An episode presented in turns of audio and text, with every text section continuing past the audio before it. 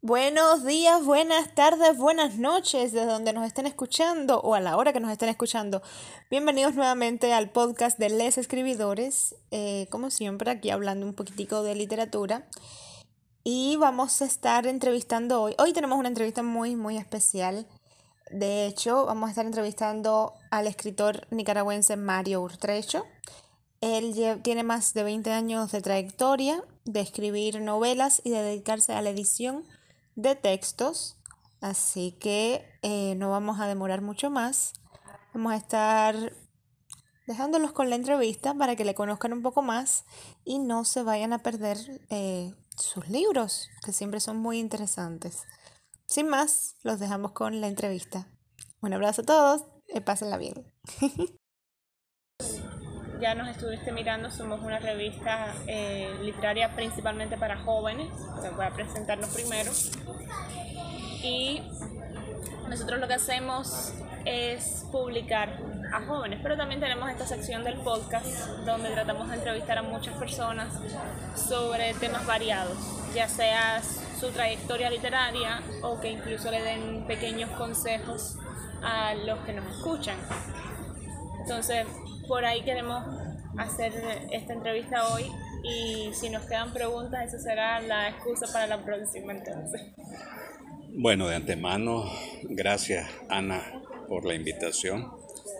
Estuve leyendo los números que me enviaste y antes, antes de comenzar a, grabar, o este, eh, quiero felicitarle porque el material que encontré me sorprendió eh, eh, mucho, con una, por, sobre todo por su calidad.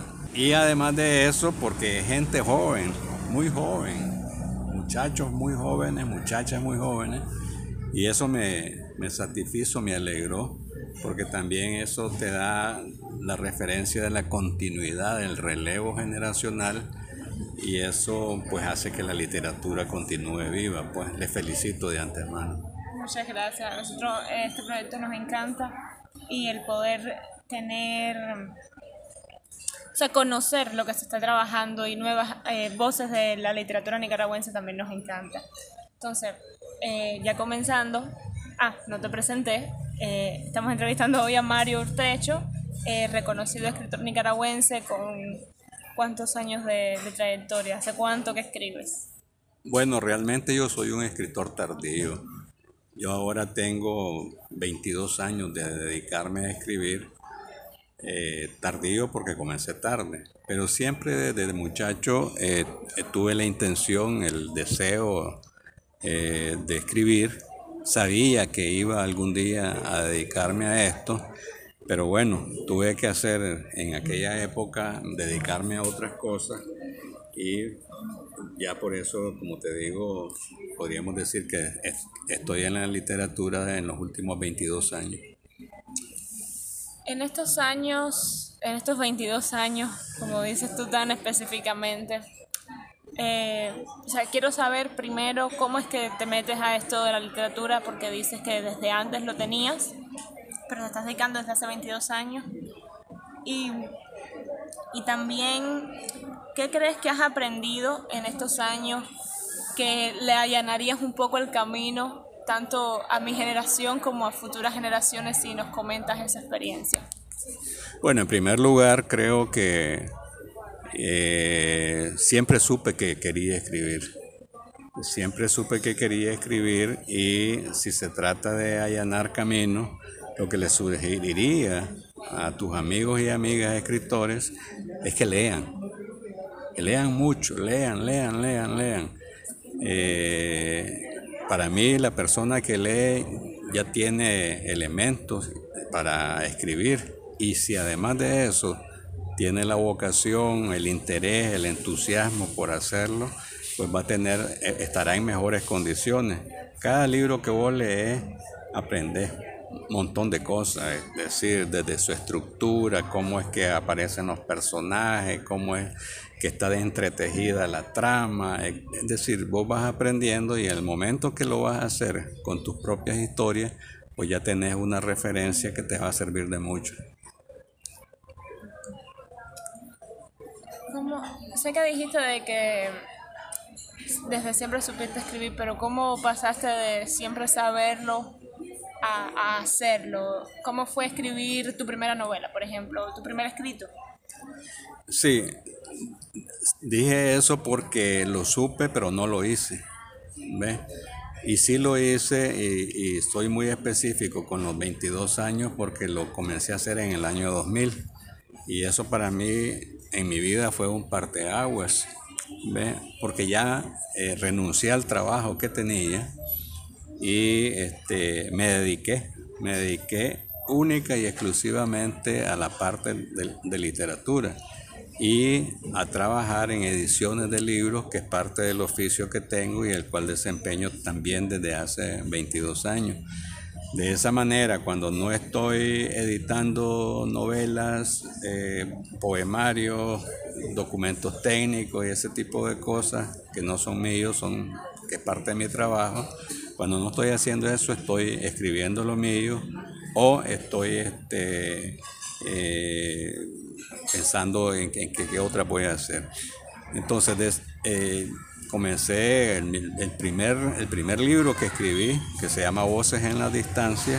Eso fue en el año 2000, 2001, creo yo, una cosa así.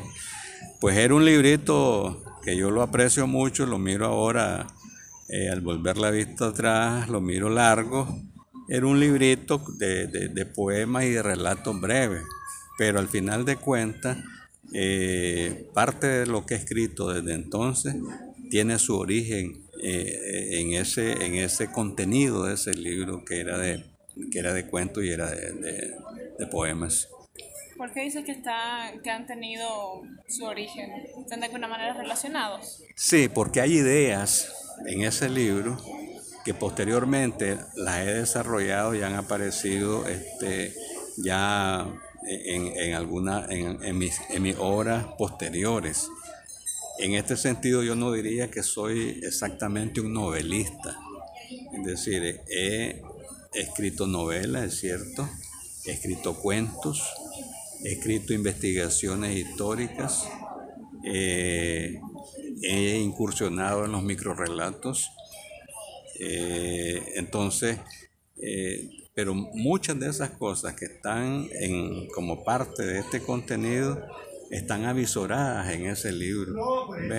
Entonces me parece a mí que, ha sido como, que era como el, el punto de partida y que con el tiempo, ya con experiencia, ya dominando un poco mejor la parte literaria, la narrativa, eh, el uso de figuras literarias, etcétera. Entonces, este, pienso que eso me ha ayudado muchísimo para hacer lo que he hecho. A la fecha eh, tengo ocho libros publicados y hay uno que ahí anda por ahí en espera de tiempo para hacerlo. Se me acaba de ocurrir esta pregunta que me ha parecido muy, pero muy interesante, que es si es que tienes eh, una gran variedad de libros, tienes cuentos, tienes micros, tienes novela y te voy a hacer una pregunta con dos partes. Bueno, casi todas te las he hecho con dos partes, sinceramente. Pero ¿tienes así como eh, un género entre esos tres que prefieras? Sí, me gustan los cuentos. ¿Me gustan más los cuentos? Me gustan más los cuentos. Eh, y dentro de los cuentos, en particular los microrelatos. Los microrelatos son un reto para, el, para cualquier autor porque eh, implica que vos, eh, con pocas palabras, en pocas líneas, a veces en un párrafo, podás desarrollar una historia y sorprender al lector. Eh, entonces ese reto me gusta asumirlo. De ahí precisamente el libro Microrelatos, que son 50, 50 microrelatos que, que están que fue una gran experiencia escribirlo. Tiene, eh, te iba a preguntar que de entre todo lo que has escrito, si tienes algún escrito, algún cuento o alguna novela que sea tu favorito. Bueno, hay un libro de cuentos que, me, que, que podría decir que me gusta mucho, se llama Clarividencias. ¿Ve? Y Clarividencias este, tiene ese título porque hay algunos cuentos que surgieron así como previstos, eh, de una manera casi inesperada. Entonces ese libro eh, es, quizá el, de los libros de cuentos, de los, de los libros de cuentos que tengo, me gusta mucho. ¿Qué se diferencia eh, para ti el proceso de escribir? No, primero, te voy a preguntar primero, ¿cuál es tu proceso para escribir? O sea, ¿cuál sientes que es, qué surge primero, la idea? ¿Escribes primero el final? O sea, ¿cómo es todo, todo eso para escribir, ya sea cuento, ya sea micro o novela? Y si hay alguna diferencia entre escribir cuento, micro o novela para ti. Sí, hay diferencias, desde luego. Por ejemplo, este, con lo del cuento, eh, yo no me siento a escribir y digo voy a escribir un cuento. No, imposible, no puedo. Lo que yo hago es que en el proceso creativo de repente van surgiendo ideas y las voy acumulando en mi cabeza sobre alguna historia que quiero contar y hasta que más o menos tengo eh, armada eh, la estructura, el conjunto, las ideas y, cuando ya sé más o menos cómo va a terminar, a esa hora es que inicio a, escribir. Entonces, eh, una vez que lo, que lo hice, antes cometí el error de, hacerlo y, y, bueno, incluso publicar. Ahora no, pues, porque luego me daba cuenta que había cosas que no estaban procesadas, que podían mejorarse entonces, una vez que los termino ahora, los dejo en, eh, descanso, en, barbecho, como dicen los campesinos segovianos, este, y al tiempo los vuelvo, los vuelvo a, retomar. Y por mi trabajo de editor entonces me autoedito. Y ahí voy este, eh, eliminando cosas innecesarias. Porque eso es interesante. Además cuando vos quitas de un cuento un párrafo y al cuento no le pasa nada, es que ese párrafo estaba, era innecesario, no, no, no afectó en, en, nada y estaba ocupando un espacio que, que no era importante. Pues. Entonces, eh, ese es más o menos el proceso que yo tengo. La idea primero, ah bueno, y cuando lo otro es que se me ocurre el título, el título. Entonces yo ando el título, siempre ha sido así, incluso cuando escribía artículos en los periódicos, lo primero que se me ocurría para el artículo era el título y en base a eso ya tenía como la referencia cuál iba a ser el contenido.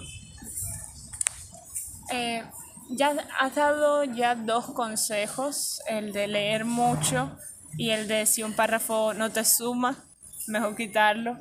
Pero quería saber, eh, desde tu faceta como editor, combinada con tu faceta de escritor, porque en tu caso van las dos muy, pero muy mezcladas. Eh, problemas de sonido. Eh, las dos van muy mezcladas. ¿Qué consejos sientes que, que, que hay que tener muy, muy en cuenta? ¿Qué, qué debes decírnoslos ahora o si no estamos destinados a, a pasar muchísimo trabajo, por ejemplo? Siendo bien dramática yo. yo sugeriría, porque eh, en esto lo prefiero, prefiero llamarlo sugerencia a consejo. Yo sugeriría buscar la precisión. ¿Ves? ¿Qué quiero decir con eso? De que cuando vayas a escribir, eh, trates de poner ideas cortas, ideas claras, y que no tengas que llenarla de muchas cosas que que a veces incluso distraen al lector de lo que es el propósito que vos como escritora eh, te estás proponiendo transmitir. Entonces, si se puede sugerir eso, precisión, eh, decir las cosas con, claridad, tal vez no usar muchos adjetivos o si es posible no utilizarlos, eh, porque también eso de repente lo hace muy pesado. Y en lo particular evito usar el sufijo mente, presuntamente, eternamente, flexiblemente, intermitentemente. Eso como que me cansa a mí este, el, escribirlo. Dicen que los gerundios tampoco son recomendables en exceso. Sí, bueno, en exceso nada, como dice la propaganda. Así. Pero si ahora, por ejemplo, estoy en un proceso edito, editándome a mí misma con un proyecto, trato de revisar que no sean demasiados gerundios, que no se me vaya la mano, porque siempre te dicen de que es incorrecto. Depende, fíjate, este, pienso que, eh, que siempre que vos no, que no, te, no uses del, de ellos, eh, sobre todo que no los metas en el mismo párrafo, eh, pienso que no es muy, no es grave la cosa, pues eso sí. ¿Qué es lo que más te gusta de escribir, del, proceso, de, de, todo el proceso, desde la idea hasta qué es lo que más te gusta? bueno, lo, lo, que más me, me, satisface y me agrada es que cuando estoy ya en el proceso de escribir es como que te salís de este mundo, pues. Eh, estás vos prácticamente creando y en ese proceso de creación puedes hacer todo lo que se te ocurra. Es decir, si como me contabas hace unos minutos, si hay un personaje que, que, que después que lo tuviste ahí que no te gusta, lo eliminas. Si mira que hay personajes que en algún momento lo has venido cultivando, lo has venido trabajando, pero de repente lo tenés que matar, lo matás es decir, o... No me hables de matar, que mis padres dicen, ya dicen que yo soy una asesina de personaje. Ya me gané una mala fama yo a pulso. sí, es decir, los escritores, las escritoras tienen esa facultad este, que en las novelas, en sus cuentos, pueden hacer en, la, en, ese aspecto todo lo que se les venga en gana, todo lo que se les ocurra. Y claro, bueno, hay cosas que siempre las, las dejan eh, sin publicar o las publican. Entonces vos te encontrás este, esa capacidad creativa de, crear o de destruir. Hay veces que uno tiene la duda de si se debe o no publicar algo, ya sea por razones que sean, en muchos, eh, en muchos casos a veces. Pongo, pongo un ejemplo muy, muy conocido, Crónica de una muerte anunciada de Gabriel García Márquez, él, si no me equivoco, en el prólogo o en una entrevista dice de que no publicó esta historia eh, años antes hasta que todos los eh, participantes de este protagonista no estuvieran muertos. Entonces, me pregunto cuándo uno decide o cómo, según tu experiencia, de si publicar algo o no. Bueno, depende de la historia que vayas a, que hayas escrito. Porque en el caso de que tenga que ver con personas que están vivas, puedes obviarlo cambiando los nombres, los apellidos y todo ese tipo de cosas. A veces resulta que son tan evidentes que aunque le cambien los nombres y los apellidos, este, eh, siempre la gente deduce, pero eso ya es deducción ajena, ya no es cosa tuya. Eh, yo creo que en este caso conozco gente que escribe para sí mismo este, y lo hacen y, han escrito cuentos y, quizás hasta un libro, qué sé yo. Eh, pero también sé de personas, incluido yo mismo, de que yo escribo para, para compartir lo que escribí con otras personas. De ahí que, que publico, pues. Claro, cuando publicas también te, te expones. ¿Qué quiero decir con eso? De que si vos vas a publicar algo y si es algo, por ejemplo, que tiene que ver con una cuestión histórica, tenés que tener la certeza de que lo que estás diciendo es cierto. Porque también siempre hay personas que te pueden decir, mira, eso es lo que estás diciendo es un disparate, eso no ocurrió así.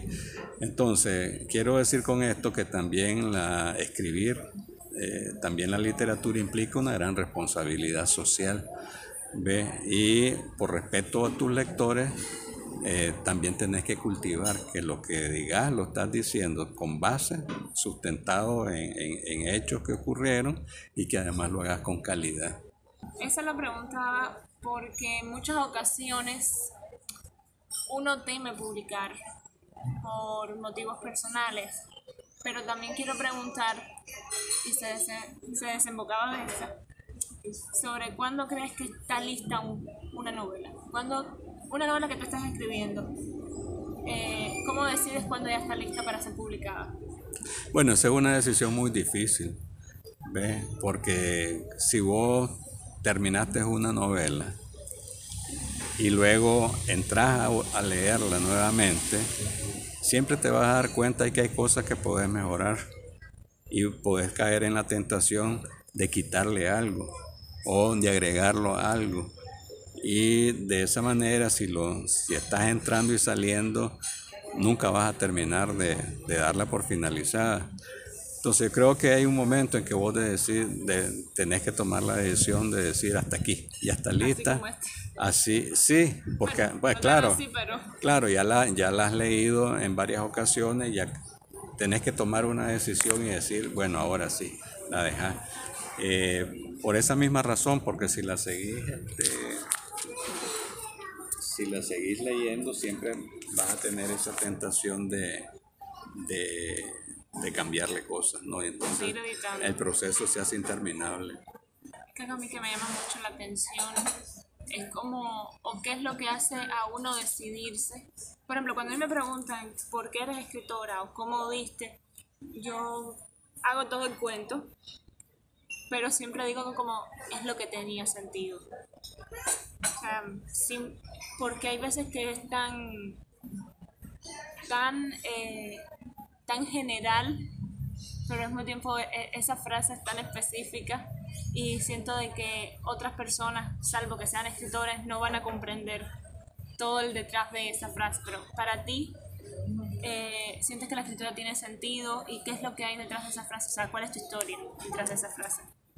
Claro que tiene sentido, pues, y, tiene sentido en la medida en que este, vas cultivando.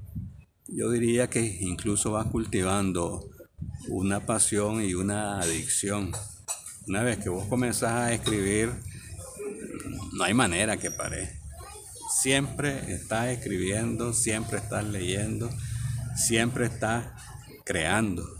Porque, es decir, eso es lo, maravilloso de, escribir, que vos podés expresar las cosas que andás eh, en tu mente, en, tu cabeza, en tu memoria puedan ser vivencias, de, historias basadas en cosas reales, en suposiciones, eh, en hechos que escuchaste, o algo que te contaron, o creíste que te contaron, o creíste que lo viviste. Es decir, es un mundo tan amplio que en la medida que vas incursionando en eso, como que se van abriendo puertas y una cosa te lleva a otra y esa a otra y a otra y a otra. Y de repente si tenés entonces la posibilidad de escribirlas, te das cuenta que tenés algo eh, que, no se encuentra en todos lados, pues y ese es tú, es parte tuya, es decir, nosotros leemos, leemos eh, un libro, eh, puede ser en, una sentada, o puede ser en una semana, o puede ser en un mes, y bueno, pues me gustó el libro, etcétera, pero el hecho de que ese producto haya llegado a tus manos implica no sé cuánto tiempo de desvelo del escritor, no sé cuántas relecturas de, esa novela de parte del escritor, no sé cuánto trabajo eh, le costó, cuántos sacrificios, cuántas dificultades pasó el que lo estaba escribiendo para hacerlo. Entonces, además de que es un oficio muy solitario, vos estás, cuando te metes a escribir, estás solo está solo. Y en ese sentido, pues me parece que, es, algo, es algo singular. Escribir para mí es algo singular, pues sobre todo cuando, cuando ya lo terminas, lo que decís, y, y, y, de, repente alguien te dice, mira, porque eso también ocurre, y, me estoy saliendo de la pregunta, pero también ocurre, pero, pero, pero también ocurre que vos escribiste algo y de repente alguien te comenta, sobre lo que vos escribiste, pero te está comentando otra cosa que vos nunca la pensaste. ¿Ves? Entonces, ¿qué, te significa eso? Eso fue lo que esa persona entendió. O eso es lo que esa persona este, eh, deriva después de que de, la lectura. Ocurre, ocurre con bastante frecuencia. Y vos decís, ¿será que eso fue lo que quise decir? Dicen de que cuando ya uno publica una novela, un cuento, un escrito, vamos a generalizarlo así, eh, ya deja de ser de uno y las interpretaciones que el resto haga son de ellos, no, no nuestras, no del escritor. Así es, ya cuando vos publicás, eh, ya esa pasa a ser propiedad de, este, eh, de las personas que lo leen y además lo interpretan cada quien a su manera. Eh, por eso decía que cuando escribiste expones, te expones en el sentido de que te van a criticar. Ahora, si escribís una novela y gustó, la siguiente tenés que proponerte que guste también. Decir, entonces tenés un compromiso que se hace un reto con vos mismo y es la calidad de lo que estás haciendo porque no tendría lógica ni sentido que escribas algo que gustó en, un primer momento y salgas con el siguiente, con la siguiente producción como un relleno. Eso eh, es un irrespeto para tus lectores, además que probablemente no te lean más. Claro, pero también a veces uno eh, no siempre se le va, le va a gustar a todo el mundo lo que uno escriba y también uno tiene que eh, gustarle a uno, ¿no? ¿O no estás de acuerdo con eso? Bueno, eh, no te podría decir eh, lo que... A tu opinión, no te preocupes. Bueno, yo decido el tema o los temas sobre los que voy a escribir y trato de hacerlo de la mejor manera que puedo. Y en ese sentido, eh, pues también espero que me guste, al final que me guste como quedó y que eso también le guste a los lectores. Hay un libro que, que solamente lo he encontrado en la biblioteca de la UCA. Y si alguien me está escuchando y es estudiante de la UCA, por favor vaya y es escritor, por favor sáquelo, léalo y interiorízalo muchísimo porque es buenísimo. Y créeme, lo he buscado en Amazon, lo he buscado en donde sea para poder tenerlo físicamente yo y no tener que estárselo pidiendo a mi hermana que lo saque de la boca. Pero el libro es eh, Escribir es un tic, manías y, y rutinas de los escritores, de Francesco Piccolo. Es una recopilación de diferentes, de, de diferentes temas de los que debe pensar un escritor. Tiene un, apartado de disciplina, otro de silencio, por ponerte un ejemplo, sobre el cómo escribir, que si la pluma o la computadora, y va recopilando las opiniones de, muchos de escritores, además de contando sus historias. Puede que los haya sacado de libros, puede que los haya entrevistado o entrevistas de otros, pero me parece un libro magnífico de, de esa recopilación porque te das cuenta de qué tan diferente, porque uno dice, ah, no, los escritores son así, y entre un escritor a otro hay un mundo de diferencias y un mundo de diferentes de las cosas que hacen. Y desde que he leído ese libro, además de pensar muchísimo sobre todo esto que acabo de hacer un mini análisis, sí te quiero hacer la pregunta, ¿qué manías crees que tú tienes de escritor? Eh, escribo con lápiz de grafito. Eh, por eso tengo este papel aquí. Pero no es que eh, el conjunto de la obra lo hago con lápiz de grafito y a mano, sino que se me ocurren ideas y las voy anotando.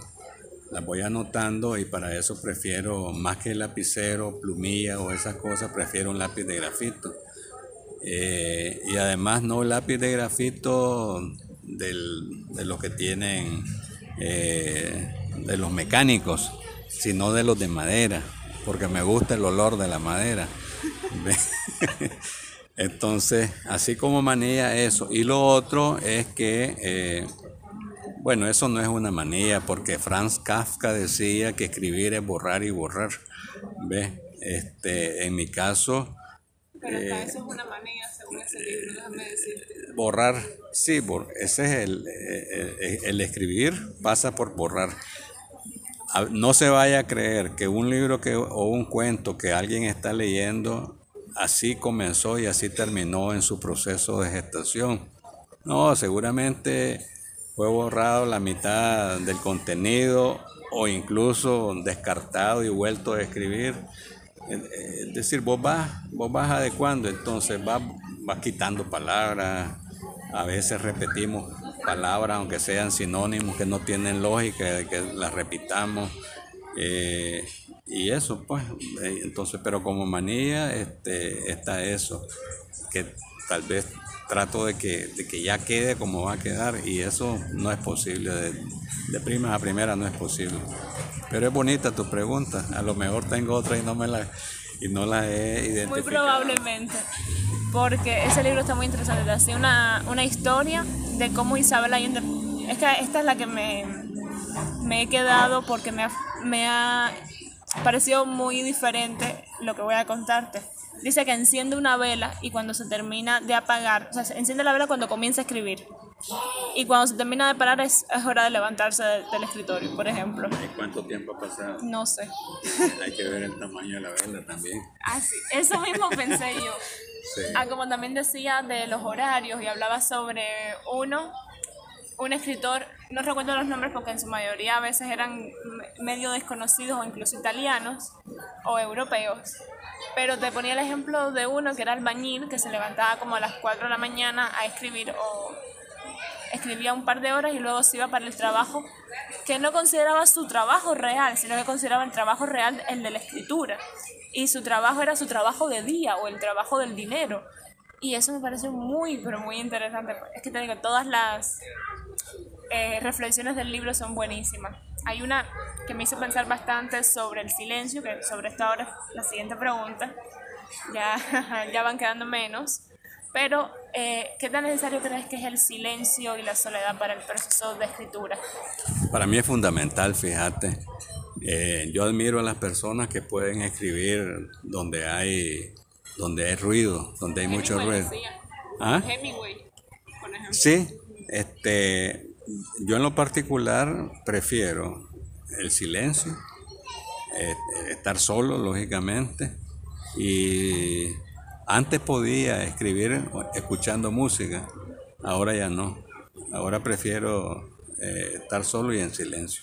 Es que creo que son etapas hay- y también los proyectos. Hay veces que un proyecto amerita estar escuchando un tipo de música, en mi caso, o amerita no estar escuchando música y escuchar sonidos de la naturaleza o no escuchar nada directamente.